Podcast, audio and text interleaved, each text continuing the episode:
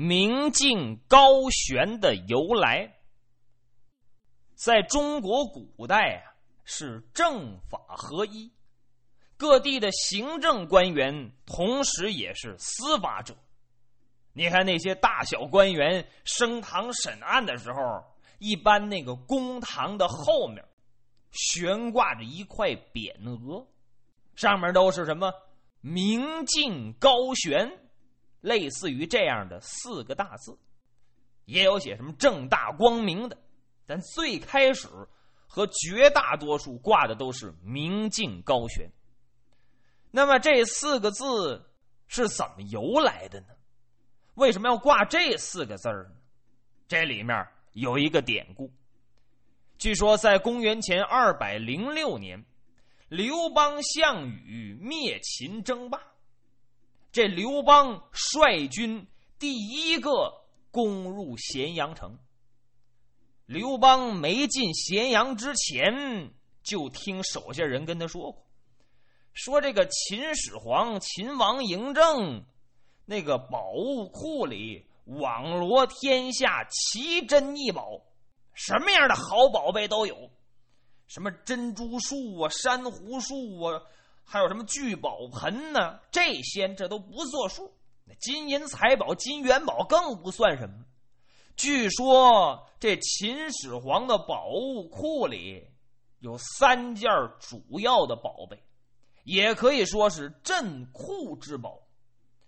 据说头一件宝贝就是秦始皇啊睡觉时候枕的那个枕头，这枕头可不一般的，空身是玉的。哎，说这玉枕头现在也有啊，那能一样吗？那秦始皇枕的这玉枕头，据说呀，半夜里这人呢能到阴间转一圈您看那《三侠五义》，包拯有一枕头，日断阳，夜断阴，白天解决不了的官司，躺着一睡觉，半夜到阴间转一圈哎，这案子就破了。据说包拯那枕头就是秦始皇的。就就这枕头，这叫通灵枕，人能通灵过去。枕头，还有一个呢，叫聚仙盆。这盆呢，如果说你身体有了什么病症，拿这盆洗一洗有病症那个地方，药到病除，立竿见影。举个例子，比方说这手啊骨折了，倒上水。搁这里泡两天，这手骨折，哎，完好如初，干重活，哎，什么都能干。还有一件宝贝，是一块方镜。这块方镜啊，长四尺，高六尺。平常的时候都有个镜套给套上，一是怕落灰，二则呢，这个宝物啊明艳异常。要把这套打开之后太扎眼，放出七彩的光芒，所以啊，平时给套起来，用的时候再把这套给打开。这方镜干什么用啊？据说这人要站在这镜子面前呢，里面能出现一个倒映的人影，倘或用手按着心，就能看见人的五腑六脏。倘或哪地方身体有疾病，还能看出病变的部位。最为关键的，这镜子能够看到人的心理，这人是不是说谎？这人是不是心口不一？是不是要背叛我？这些都能看出来。你看这神奇不神奇？这么三件宝贝，刘邦没进咸阳城之前，这耳朵就灌满了。对于那两件宝贝倒是其次，他对于这面方镜颇感兴趣。刘邦心说：“我拿这镜子，这相当于照妖镜啊！我也照着我手下这些人，看见这些人有没有和我是二心的。倘或有，赶紧除掉，别养虎为患。”简短截说，攻过咸阳，第一个先奔这个珍宝库。命人把库房大门给推开，好家伙，这两扇大门你撬都撬不开，太沉了。十六个兵士一边一排使劲，才嵌了点缝，刘邦挤进去了。后面跟着那些什么大将樊哙啊，等等等等，都跟在后面。搁里面一找，好家伙，真是珍宝库啊！三层院套，现在大院套是三个房间，头一个房间摆的都是什么金元宝、金条、金叶子，摆的是这个。二层屋里摆的是什么？什么玉如意呀、聚宝盆呐、珍珠玛瑙、翡翠祖母绿，摆的是这个。最里面这小屋子里面。有个暗室，打开暗室才摆的这三件宝贝。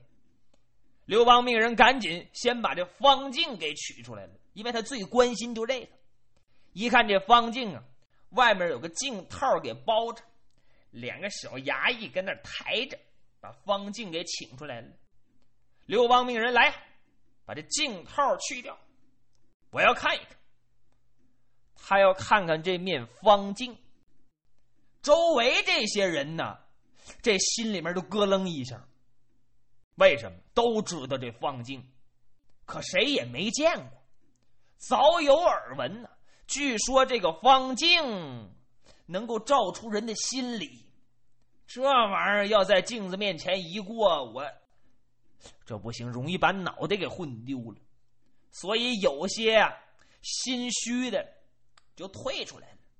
这屋里剩的人呢，为数不多，都是跟刘邦那是过命交情，都留在屋里了。其他人都出去了。刘邦呢也没管这些事儿，把这镜套一退，好家伙，这屋就像打了一道利闪一样，霞光万道，是瑞彩千条啊，放出七彩的光芒，明艳异常。刘邦很高兴，嗯，心说这镜子不错，自己啊在镜子面前也照照。那个时候他照出什么来了？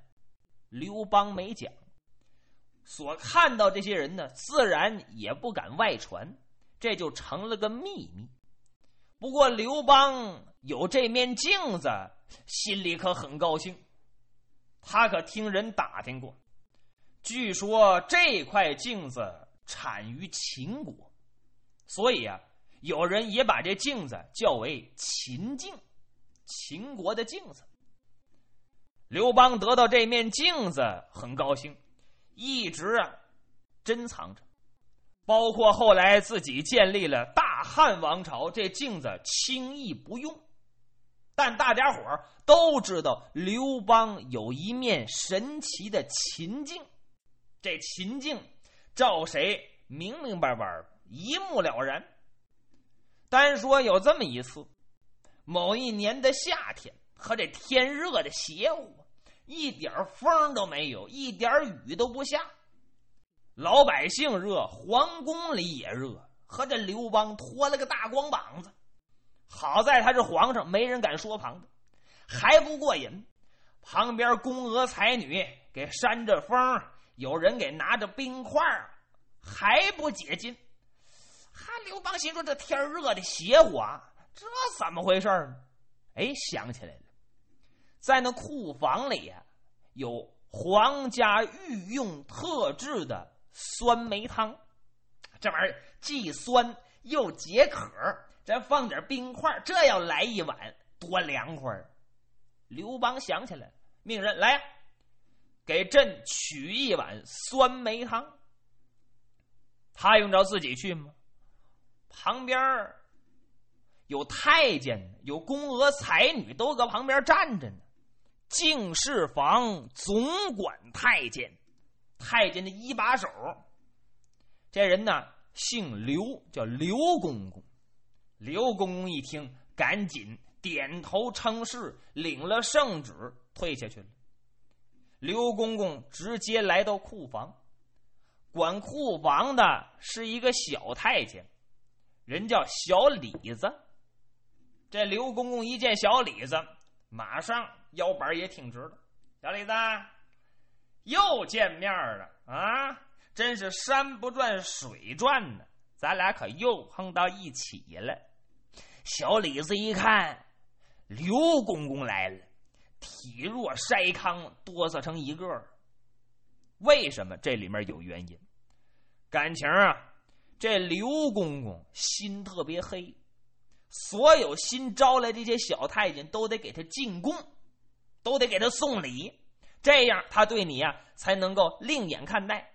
你要不给他送礼，他就给你穿小鞋，找你毛病，抓你一招之错，轻则棍打，重则啊稀里糊涂能把他给宰了。这个小李子。为人木讷、内向，根本不懂得什么人情世故啊，你来我往，不懂这些，所以呢，到这儿来就没理刘公公这根胡子。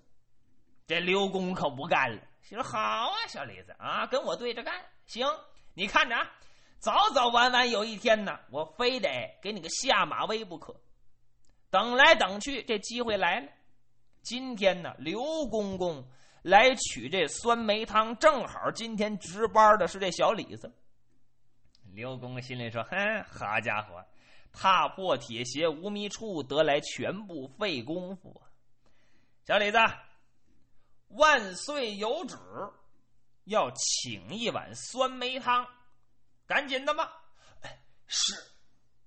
小李子进去了，把那密封的酸梅汤拿过来了，交给刘公公。他没有资格见皇上，差着十万八千里呢，得刘公公转呈。刘公公一乐，这眼角眉梢有个下意识的表情。这小李子自然没有发现。简短截说，刘公公把这酸梅汤取回来，交给刘邦。刘邦打开，这心里憋着鼓鼓，就等这酸梅汤呢。心说：怎么这么半天呢？才来。打开之后，刚想喝，耶！刘邦一看，这里面有几个小黑点儿，仔细一看，刘邦呱嗒把脸儿就撂下来了。那说什么玩意儿？老鼠屎，就是耗子粑粑搁里面。嘿，这还了得啊！谁管的库房？老鼠跑进去都不知道。差一差，正宫我就把这给喝了，这还了得呀！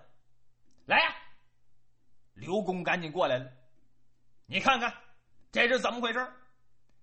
这刘公公假装不知道，咦！万岁万岁！呃，这这，我我不知道啊，我有罪。这管库房的是小李子，今天值班，或许他能知道。来，传来。把这小李子给传来了，半道小李子也听说怎么回事儿心说这还了得！我的个娘啊，脑袋就得混丢了，呼通往那儿一跪，哆嗦成一个的。万岁饶命！万岁饶命！我我实在不知啊，我看的好好的，绝不可能有老鼠。那刘公在旁边过来了，万岁，掌管库房。关系重大呀！这混进去老鼠，这有失职之罪呀！万岁，按照律法应处以鞭刑，拿鞭子抽啊！刘邦没表态，刘邦就发现这小李子不像是说谎话，反而发现这刘公公。眼角眉梢颇有喜悦之色。